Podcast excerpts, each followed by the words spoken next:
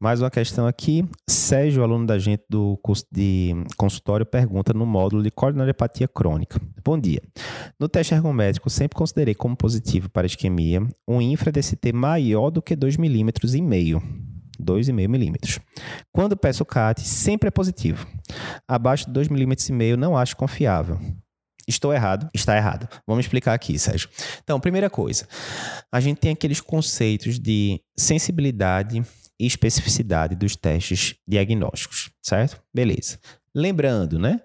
Sensibilidade é a nossa capacidade de encontrar doentes, né? Então, assim, quanto mais sensível o exame, mais ele vai conseguir encontrar as pessoas que são doentes, né? Mas quando você sobe muito a sensibilidade também, você termina vindo um teste alterado num paciente que é saudável. É meio que as duas faces da mesma moeda certo? Beleza. Já a especificidade seria a capacidade de encontrar os saudáveis, na verdade, né? Ou interpretando de outra forma, um exame muito específico, quando ele diz que o, o paciente é doente, é porque o paciente é doente mesmo. A gente podia interpretar desse jeito. Beleza. Como é que eu aplico isso para a prática do teste ergométrico? O que, é que as diretrizes dizem? O ponto de corte para você considerar um infra-DST relevante, ele varia de acordo com o formato do infra-DST. Por exemplo, infra-DST horizontal. A diretriz de ergometria, que é antiga já, é de 2011, mas tudo bem, não mudou muita coisa em relação a isso. O infra-horizontal maior ou igual a 1 milímetro já é considerado isquêmico. Infradescendente, descendente, mesma coisa, menor ou igual a 1 milímetro. Já o infraascendente tem que ser uma magnitude maior, 1,5 ou até mesmo 2 milímetros, dependendo da probabilidade pré-teste do paciente. Em todos os casos, né, 1 ou 1,5 ou 2, bem menor do que os 2,5 né, que, que você comentou aí na questão.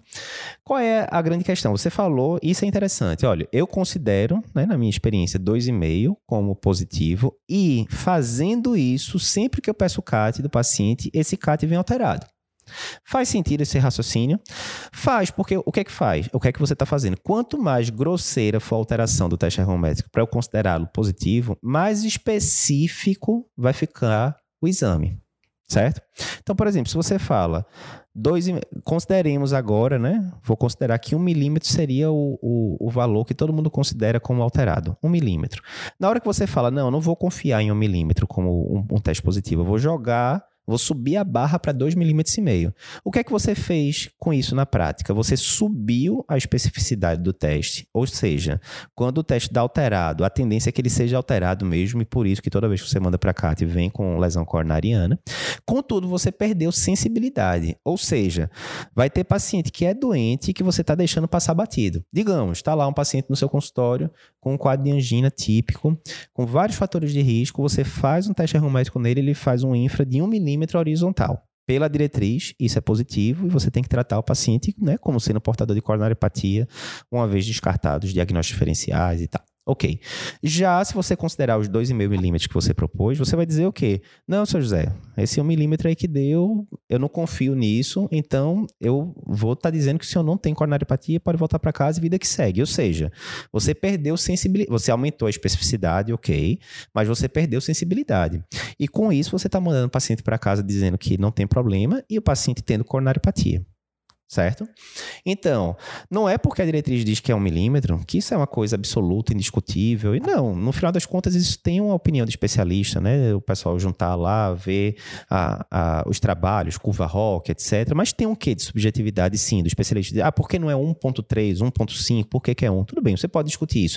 Mas 2,5 também é você jogar demais para cima, né? O ponto de corte. Com isso, aumentando muito a especificidade e diminuindo a sensibilidade. Aí tem uma coisa importante também. Vamos para outro cenário agora, certo? Para ficar bem claro.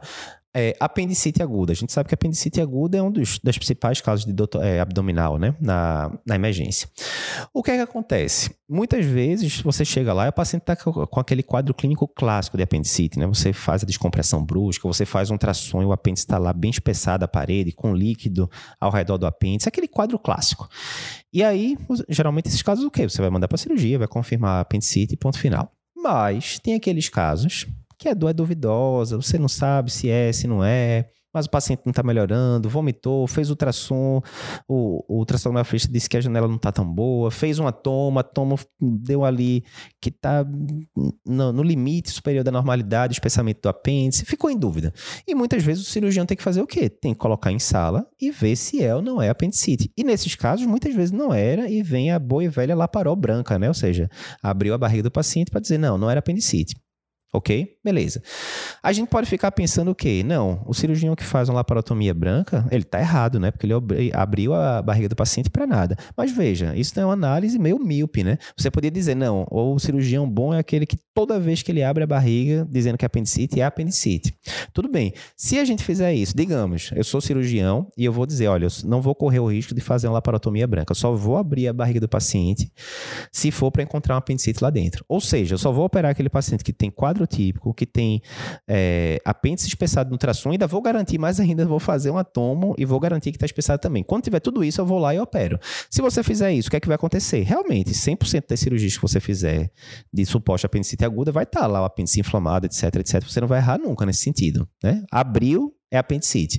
Mas por outro lado, o que é que vai acontecer? Certamente você vai liberar apendicite para casa que não era tão clássica e você vai dizer, olha, não preencheu meus critérios aqui de apendicite, não pode ir para casa e tal. E aí vai acontecer o quê? Dois, três dias depois o paciente pode voltar muito mais grave com, é, com uma peritonite aí por uma, uma apendicite perfurada e coisas do tipo. Né? É, é basicamente o mesmo raciocínio.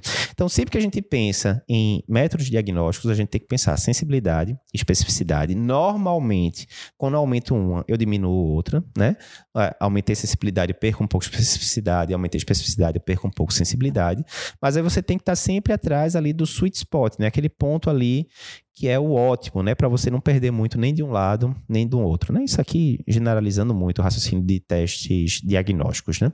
Então, em relação ao teste ergométrico, voltando esse raciocínio de que só vou usar um infra de 2,5 para cima como sendo positivo no teste ergométrico, não é isso que as diretrizes recomendam. O ponto de corte vai ser 1, 1,5 ou 2, dependendo do formato do infra. Infra horizontal e descendente, 1 milímetro, infra ascendente ou 1,5 ou 2 milímetros, dependendo da probabilidade pré-teste do seu paciente.